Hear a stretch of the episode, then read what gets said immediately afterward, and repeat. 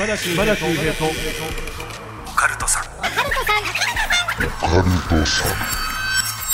島田秀平とオカルトさん。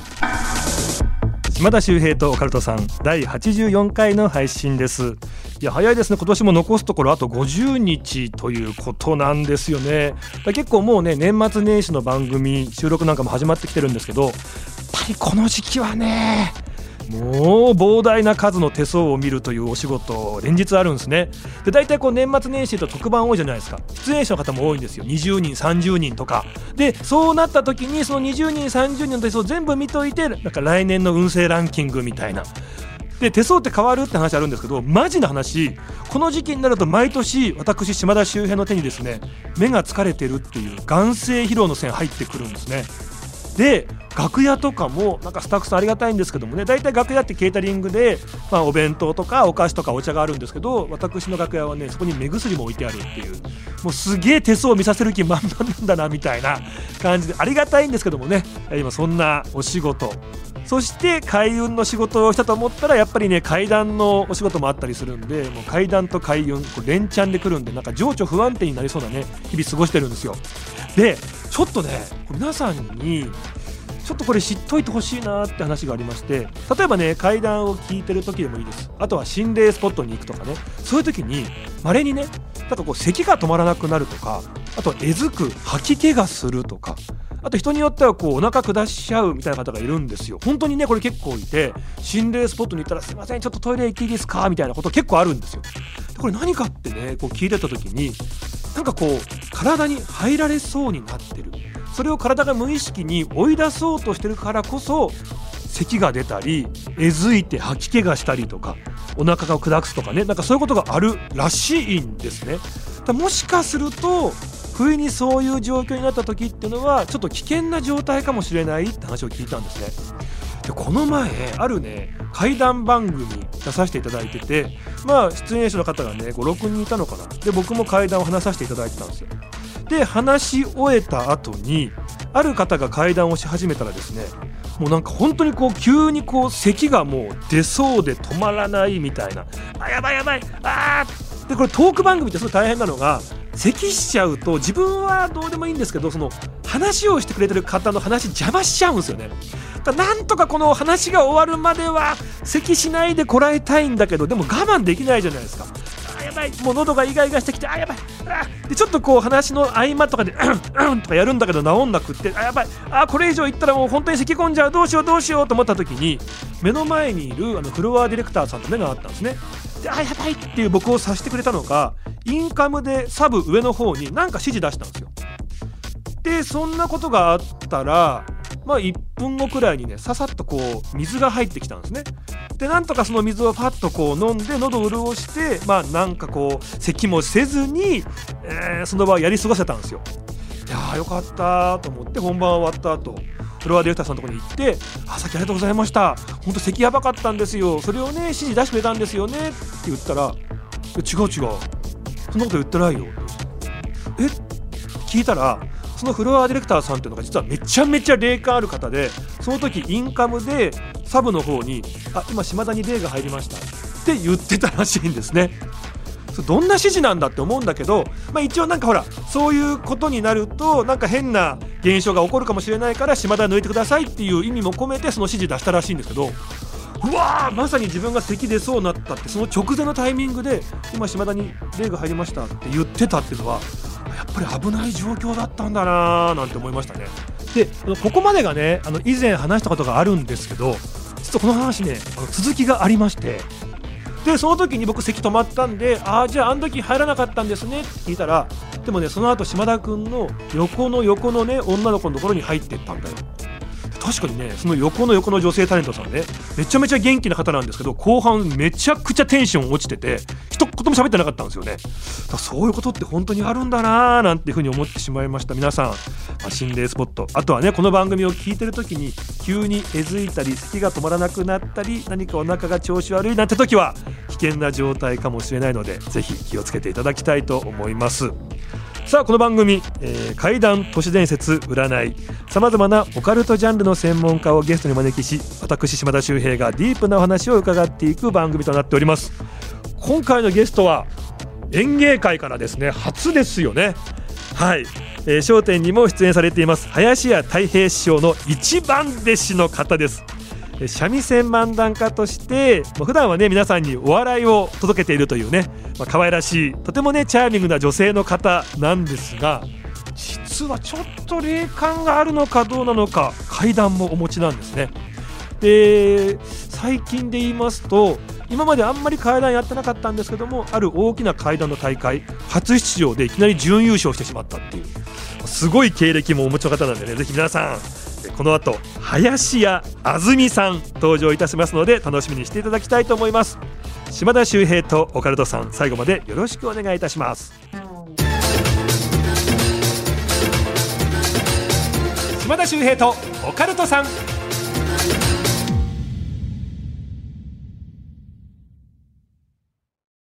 ようこそ闇の世界へ。それはこの街のどこかで誰かが体験した秘密の物語。怖いライトゾーン。福原遥がご案内します。詳しくは日本放送ポッドキャストステーションで。島田さんお疲れ様です。あ高田ちゃんお疲れ様。昨夜月が綺麗に見えたので眺めながら帰ってたんですよ、はい、そしたらその月がゆっくり赤くなってドロドロに溶けていったんです。まるで血が流れるようでした。じゃあ私はここで失礼します。お疲れ様です。島田秀平とオカルトさん。さあここで今回のゲストの方登場していただきます。林家あずみさんです。林家太平の一番弟子三味線漫談家の林家あずみでございます。よろしくお願いします。あずみさん来てくれましたありがとうございます。嬉しいお邪魔します。もうね実は YouTube の方にもね僕の出ていただいてもいますけど、はい、あの商店の、はい、あの BS の方ね、はい。の方ではもう何度もね共演もさせていただいてて。女流大喜利っていうので出てる中でもう毎年島田秀平さんに手相を見てもらうっていうのが年末の恒例行事になってまして。そうそう林家たい平さんが司会をされていて、はい、もう女流のね皆さん、はい、落語家の方からいろんな方いらっしゃる中で、僕がランキングをつけるっていうね。そうなんです。まあみんな口悪いから。そうですね。みんな中身がねもうおじさんみたいなもんですから、ね、ランキングね低くつけられるとインチキとか、うんね、全然当たってねえじゃねえかよみたいな感じですごく罵声を浴びせられるっていう。本当そうなんです。毎回ねごめんなさいね。いやいやいろんな手相の現場ありますけどもえかなりやりづらい現場になっております。やっぱりそうか。いやいやいやいやいや嬉しい。また今年もあるんですもんね。またお世話になります。よろしくお願いします。さあ皆さん林家あずみさんですがえ2010年に林家太平師匠のところに三味線漫談家として入門はい。で修行開始でこれ一番弟子なんですね。一番弟子なんです。やっぱ修行中とか結構厳しいんですか、うん、いやもう厳しいの度合いは超えてましたね思ってたのより100倍厳しかったですどういうこと厳しいって？もうまあそれこそ今は違うんですけど私が入門した当時の師匠の考えはもう金平師匠からの修行の仕方をそのまんまやるっていう方針だったので、ええ、もう4年間休みなんかないしもう朝から夜打ち上げ終わりまでずっと師匠と一緒にいましたし。でも太平師匠ってね、すごく優しい方じゃないですか。優しいんですけどやっぱりね芸人一人育てていこうっていう責任感から信じられないほど厳しかったですね。まあ叱られたし。やっぱ一番弟子ってこともあるからそうです。師匠の方もやっぱりこうね、うん、預かる身として。そうです。もう修行終わったところからすぐに食べていける芸人にしてやるっていう意気込みで。まあもう怒られない日はないぐらい叱られてました。まあ愛情だったんですけど。全然イメージわからないですけど、ね、わからないですよね。私も入門するまでもうずっと太平さん太平さんって懐いてたので、えー、別人じゃねえかよと。あじゃああの24時間テレビでね太平さんゴールマラソン走られましたけど、はい、あの時は全然応援もしてなかったしてました。それは言ってリタイアしろリタイアしろって思ってたわけですか？そんなこと何箇所も怖い怖い。ちゃうちゃうちゃうちゃうちゃうねって何箇所も行って応援してました。はい。そうなんだ。ちゃんと。現場現場でどこ走るかルート教えてもらえなかったのでね、本当にストーカーみたいにつぶやいてる人の今ここ通過みたいなの見てこっちか言うてタクシー乗って先回りして。でも感動でしたよね。泣きましたね、うん、偉いんで。2014年に三味線漫談家、うん、そして前座修行を終えて、はい、寄席で三味線漫談を披露。だから4年間初舞台までにかかってるんですね、はいうん、そんなことないんです。え？初舞台はもう全く三味線も弾けない状態で入門して半年ぐらいで師匠大変の独演会でもう講座に上がり始めました。その時は三味線使ってですか？はい弾けないのに。やばくないですか？何百人もの前で三味線弾けない芸人が三味線持って上がってで師匠から15分絶対降りてくんなよって言われて。スパルタですね。はい。でもうそんな三味線なんてすぐ弾けるもんじゃないので、うん、23年そういう状態でした。ぐっちゃぐちゃの三味線漫談を太平の独演会の前座として何百人もの前で毎回。毎回やってました。でも師匠からしてもね自分の名前がついた、はい、まあね、うん、講座だったりするわけで、はい、そこでねやらせるっていうとそのね、うん、寄席自体の質が下がってしまうわけだからそうですそうです。でもそこであえてやらせるっていうのはやっぱ愛情ですね、うん、すごい愛情です。苦情もいっぱい来てたんですよ。俺たちは金払って見に来てるのに素人講座にあげるなっていう苦情がいっぱい来てたんですけど師匠はいつもその後私の後に上がった講座ですぐに今のものは入場料に含まれてませんので ここからが入場料発生してますもんでねつってフォローしてくれてもういいんだっつってめちゃくちゃな状態なんだからそれ見てもらえってそしたら次に見た時にちょっとでも上手くなってたらうわーって応援したくなるだろうって。って。いやちょっとなんかすごいなんなんかちょっとな、うん、泣きそうないい話ですね。だってあの太平師匠ね僕も年に1回ぐらいお会いさせていただきますけど、うん、その前回その『笑点』の収録でお会いした時に、うん、もう会った瞬間ですよ、おはようございます」って僕が言う前から太平師匠の方からバーって駆け寄ってきてくださって「ありがとうあずみちゃんのことを YouTube 出してくれて ありがとう」ってなんかすごいはいもうお父さんみたいな愛情ですね。見てくれてんだそんな YouTube までチェックしてくれてるんだって愛されてるなと思いましたよね。されてます。で安住さんあれなんですね。はい。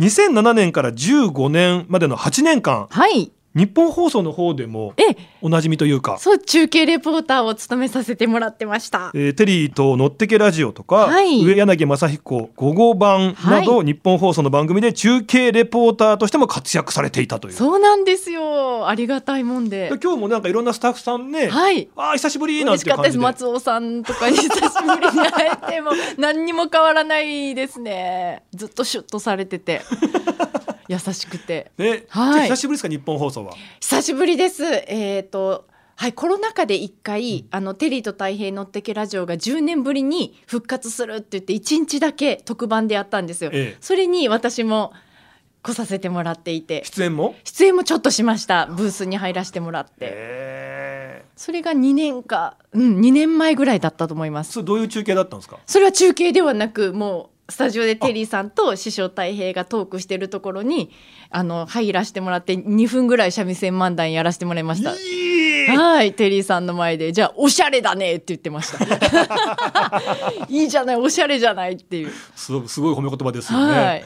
まあ、そういうねだから日本放送機の皆さんからしてもおなじみの安住さんなんですけどもありがとうございます、まあ、こういうねもう楽しい人を笑わしてっていう、まあ今日ね今このトーク聞いただけでも、うん、まあ楽しいお姉さんなんですよ。ありがとうございます。なんだけど、うん、階段話させたらまた絶品なんですよ。あら嬉しい。ありがとうございます。そう階段師ではないんですけどそうなんですよね。そう偶然に何回もいろんな不思議な怖い体験してるんで。たまたまねあの、はい、僕ら共通の落語家さんで、うん、まあこの前ねあの真打ちに上がった、はい、春風亭昇也はい昇也お兄さん、ね、師匠が、えー、春風亭昇太師匠のね、お弟子さんなんですけどその庄屋っていうね、まあ、僕もともとお笑いの後輩なんですけど、はい、いや安住さんっていう階段をお持ちの女性がいますよって紹介していただいて、はい、YouTube 出ていただいて、はい、いや私階段とか全然やってないんですよって言いながら、うん、話していただいたやつがまあ怖くて。ありがとうございます。もう再生数とかえげつない数で。やったでコメント欄また読んでまた読んでっても絶賛の嵐だったんですよね。ありがとうございます。でもその YouTube ぐらいでしか階段話してなかったんだけども、うん、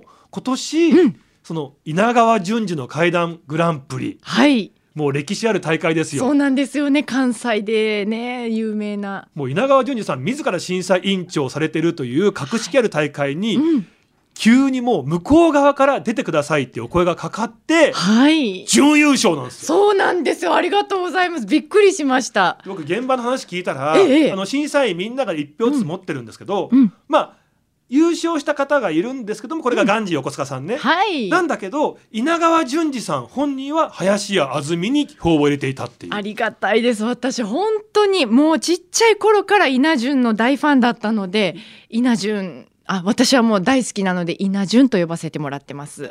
松潤みたいな言い方してますけど。松潤ではないです。稲潤。稲潤って呼んでました。稲潤と呼んでます。大体略す方って結構イケメンほらキムタクとか。そうですね。で松潤とかって感じなんですけども、え稲潤って稲潤と呼ばせてもらってます。なんかその後その稲本潤一さんとかねサッカー選手もいますし、あと稲垣順次はい順次はい。稲潤結構いますね。稲潤いますね。だけど私の稲潤はもう稲川淳二さんだけ一択ですね。考えたら稲潤結構いるんですね。いますいます。いますね。クリスマスキャロルの頃にはから、はい、サッカー選手から、はい、会談会からって。あ稲潤すごいですね、稲潤すごいんですよ。でねその方から一票入れてもらったので、えー、もう最高に舞い上がりました。何がすごいってね本番当日も本人に向かって稲潤って言った。言いましたね。にもかかわらず一票入ってるっていう、ね。えー、そうなんですよ。めちゃくちゃハンで背負ってるはずなのにね。そうですね。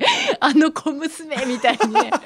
俺をなんだと思ってんだぐらいなあれだと思うんですけどでも嬉しかったですね。そうなんです。皆さんぜひねちょっとこの後はい、うん、この林家あずみさんにですねその階段披露していただきますので楽しみにしてください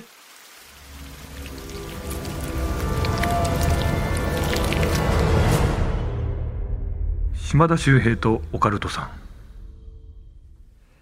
ではここからは林家あずみさんに怪談話を披露していただきます。お願いいたします。はい、えー、これはですね数年前に私が地方に行った時にホテルに泊まった時の出来事なんですが体験談ですね。本当の体験談です。で、えー、そのホテルに2泊連泊しないといけないということでまあ取ってもらったホテルを若手なので文句言ったりはできないんで、えー、どこのホテルでもお任せしますということでそのホテルに泊まることになりましてでホテルの部屋501号室だったんですけど、ガチャッと開けましたらまあ汚い。もうボロボロで壁の白いクロスなんかはもうシミだらけのカビだらけ。でこんな汚いホテルあるかねって思いながらなんでカビだらけなのか、まあ、すぐに謎は解けて一回お風呂に入るだけでもうユニットバスの汚い狭いユニットバスがもう換気扇も古くて壊れてるので一旦シャワー浴びるだけで部屋中が湿気だらけ。ですぐにドライでエアコンつけましたがそのエアコンももう全然掃除されてなくて古くて風がもう臭くて濡れた犬の耳の中のような風が ふわっともうこれはもう喉やられると思ってすぐドライを止めて窓開けようとシャッとカーテン開けて2個鍵が内側からガチャンと開く鍵だったんですけど、はい、その鍵を開けたんだけど窓1ミリも開かない。もうばっちりはめられてて、うん、で内側に鍵が2つあったってことは以前は少しでもガチャッとこう隙間が空いたはずなのに、はいはい、もう開かなくされてるって。なんだこれ気持ち悪いと思って。もうその日は寝ようとすぐに寝ることにして私真っ暗にして寝るんですけどその日真っ暗にして寝てで2泊目またそのホテルに帰ってきてもうくたくただったのですぐに寝ようとお風呂に入ってでその日なんだか真っ暗にして寝るのが怖くて。うん机の間接照明だけつけて眠りについたんですで私一回寝るとほぼ起きないまあ、何があっても起きない、はいはい、眠り深い女なんです。そんな私が夜中の何時だかに「って目が覚めて、はい、そしたら私の寝てる足元に真っ黒の影のような女の人が立ってこちらを睨みつけてるんです。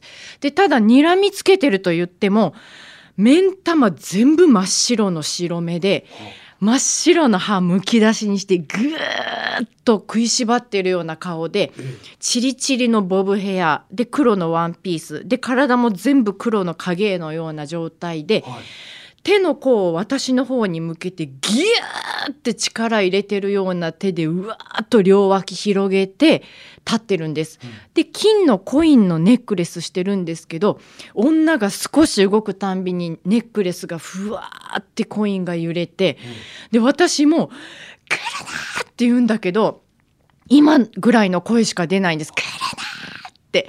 だけど体はめちゃくちゃ動くんです。で、起き上がって、うわー来るなって手バタバタやりながら暴れてたら、その女が、ふんって私の方に来ようとしたので、いやーって言いながら女の足元めがけてバーンとキックしたんです。はい、そうしましたら、ガリッガリの竹の市内ぐらいの細さの硬い骨に足の裏がパーンと当たって、お化けに足あるってかと思ってもう怖くてパサッとこう起き上がって暴れてた体をベッドにパサッと脱力させたんです、はい、そしたら足元にいた女がさっと消えたんです、うん何だったんだあの女はと思ってもうドキドキしながら天井の方を見てたら私の頭枕元も壁なんですけど、ええ、壁から私の顔にめがけて女がゾンって出てきて。え至近距離で私の顔をザンって覗き込んできて女のチリチリの髪の毛が私の顔にパサってついた瞬間に怖すぎるって気絶しちゃって。で気がついたら朝になってて。でもその日、えー、寄せに出る時に、えー、こんなことが今日ホテルであったって大騒ぎしたらちょうどそのホテルに泊まっていたえー、内海栄華師匠という、えー、三味線使う女道楽の芸人のお師匠さんが「何階や501号室です」言った「おかしいな4階はおるんやけど移動したんかな」って「でえー!」って「4階はいるんですか?」言ったら「そうやで4階はいつもおる」そんなバカなと。うん、栄華師匠はちょっと霊感がある方ではあ、連れてきたんかな。あんたが私のそばに来てからずっと眠いわ。眠いわかなんなって言って自分のカバンからお酢を薄めたようなスプレーを足元にふわってかけて、ええ、あんたにもかけたろうって言って足元にスプレーかけてもらってでその後またカバンの中ゴソゴソってやって手になんかはめてるような仕草してたんですけどほなもうあんたも気をつけやって言ってあの三味線弾こうとしたその栄華師匠の着物がさっとこう下にずれた瞬間信じられない数の数珠を腕につけてまして 本当ごめんなと 私のせいで ごめんなさいって思って。でこの私が体験した恐怖話が瞬く間に東京の寄席に出てる師匠方の間に広まって、ええ、でもう私何ヶ月間もいろんな師匠方にあずみちゃんあの話聞かせてくれよって言われるのでもう講座に上がるギリギリまでこの話をいろんな章にしてたんです。はい、でそうしましたら大体みんな第一声聞き終えて「それなんてホテル?」とか、うん、あずみちゃん霊感あるの?」とか第一声って大体こういうのを言うんですけど小朝師匠に「あの話聞かせてよって言われていつも通りこのテンションで話したんです、はい、そしたら話してる間も一個も相づちも打ってくれないんです、えー、もうただただ黙って目閉じて聞いててもうそれ自体も怖いなって何考えてんのか分かんないよ何これと思いながら話し終えたんです。そしたら話し終えた後も全然言葉発してくれないんです。ずっと目閉じて。でもう行っていいのかなって立ち去ろうとした瞬間に大きく息吸い込んで気絶するってどういう気分？怖っ。やっべ。一番怖いの人間だわと思って。でこの話を いろいろやってる時に、ありえない現象が起きてこの「私の使ってる三味線3本弦があるんですけど、ええ、絹でできてるんです。で1の糸2の糸3の糸と。で太さが1の糸が一番太い。2の糸が次のちょっと細い。で3の糸が一番細いんですけど3の糸は切れやすいのでテトロンという、えー、ピアノ線のような素材でやってるんです私は。で1と2だけ絹糸なんですけど2回ぐらい使って張り替えるので絶対にもう講座で切れたり勝手に切れたりするようなもんじゃないんです。結構太い。太いですもんね。めちゃくちゃ太い。なのに張り替えたばかりの何もまだ使ってない2の糸を講座で使うために張り替えて脇に置いてた。でこの怖い話をして喋り終えたぐらいで2の糸がパーンって切れたんです。で勝手に切れるなんてまずないんです。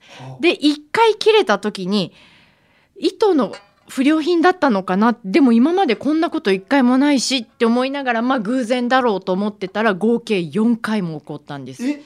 別の日別の日別の日別の日でで最後に切れたのは、えー張り替えたばかりのこの2の糸で講座に上がって、えー夏だったのでこの怖い話しますねって言って怖い話をしてで2の糸が今までこうやってね勝手に喋ってたら切れてたんですでももう全然切れなくなったので大丈夫だと思いますよって言って。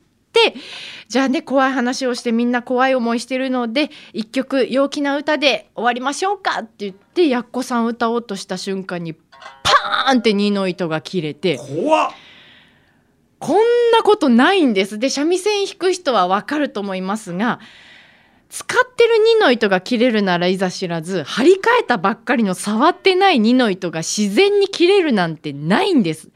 でよく考えたら1の糸は自然に切るにはちょっと太すぎて切れない。うん3の糸はピアノ線でどうやっても切れない0が切れる限界が2の糸だったんだろうなっていうのがよくわかりました。はい。あの情報がいっぱいあるんですよなんか、ええ そういったね体験談でした。ごめんなさい、えーじゃあタイトルつけるんだったら「ええ霊が切れるのは2の二の糸糸」っていうはい。二の糸が限界は2の糸。限界は2の糸っていうはい話をしていただいたっていうはい。覚えといてねっていう。途中ちょっとごめんなさい面白がいっぱい入ってくるんで、あ本当ですか？ちょっと結構楽しく聞けちゃったんだけども、ええただよく考えたらめちゃくちゃ怖い話ですよね。めちゃくちゃ怖いです。もう気絶したのももう生まれて初めてですし。いやその時すごいのがはい。バーンって蹴った時に、うん。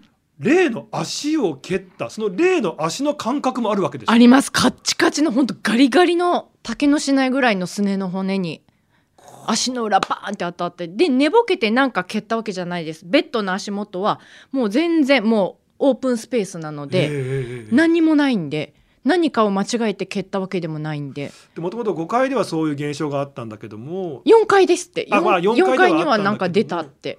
5階でっていうね、はい。それもしかしたらその下の部屋だったんですかね4階っていうのが。やだ。401とかってことですかね。ええ、でスーッとこう上に上がってきたとか。あ気持ち悪い。ただ、うん。やっぱりそのそれだけ湿度が高いくなってしまう部屋なのに、うん。窓が開かなくなってるっていうのは、何か考えちゃいますよね。怖いですよね。で私もなんかね事件があったんじゃないかと思ってそのホテルの名前入れて検索したらあんな汚いホテルなのに悪い口コミとかも何もないんですよ。何もないなんておかしくないですか。絶対いい口コミも悪い口コミもあるし。なんかね部屋が不潔だったよぐらいはありそうなもんなのに、それもない何も出ない。ただやっぱりその5階というねところで窓が絶対に開かなくなってるっていうと、うん、以前そこから転落してしまった人がいるのかとか考えちゃいますよね。考えちゃいますよね。はい、で私が泊まった数週間後にホテルの名前だけ変わりました。それあの大島てるさんも言ってましたが、あるあるみたいで、うんなんかそういう物件、うんマンションでもいいんですけども急に名前だけ変えるっていうのは、うんぱりそういうね何か良くないことがあるから、うんそれをリセットして検索しても引っかからないようにするために名前を変えるっていう手法はよく使われるんだって話あるやみたいですよ、ね。よ。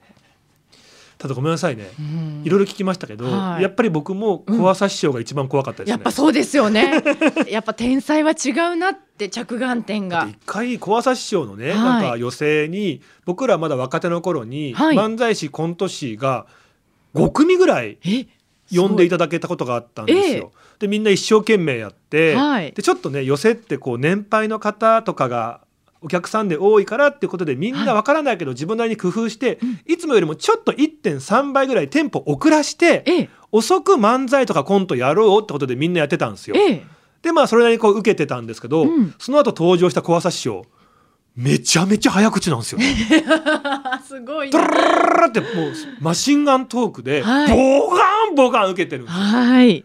関係ないなんか僕らの考えが浅はかだったっていうそうですね。本当に面白いそして聞き取りやすい話芸というのは、特に速さガンガンガンガンいって情報詰め込んでもあんだけ受けるんだっていうう、ん。お客さんを舐めてたってみんな反省して落ち込んでる時に、うんお弟子さんから、うん師匠からですって言って僕らまあ10 5組ぐらいいたんで計ねそこに10人12人ぐらいいたんですよはい。芸人がね、一人一人にですよ。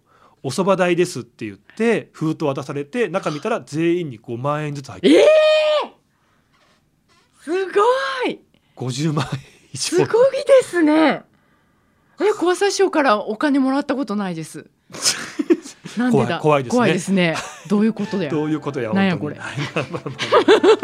さああの本当にね、はい。やっぱり怖いんだけどやはりね安住さんもう人柄がにじみ出てますんでねこういう楽しいねお話にもなるというね怪談話披露していただきまして、皆さん次回も、うん、えー、怪談披露していただきます。お願いいたします。ぜひお願いします。あれですよね11月の13日。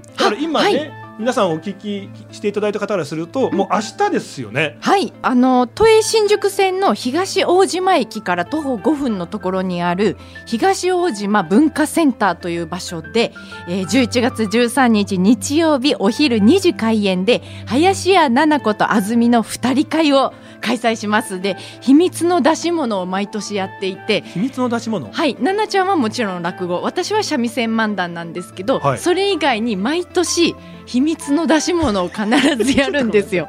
ちなみにこれもう5年ぐらいやってるんですよね。やってます。5回目ぐらいです。過去振り返ると秘密の出し物どんなものがあったんですか？過去はですね私がモノマネをしながらまだコロナ前だったので客席を練り歩きながらモノマネショーみたいなのをやって飴を一人ずつ配ったり。ちなみに誰のものまねしたんですか？中島みゆきさんと、ええ、のっこさんと、をやったと思います結構歌い上げるというかね雰囲気がある方たちそれをドレス着てわーって客席歩きながら、えー、ぜひ見に来てください。まだ全然お席ありますんで安いです。前売り券だと1500円です。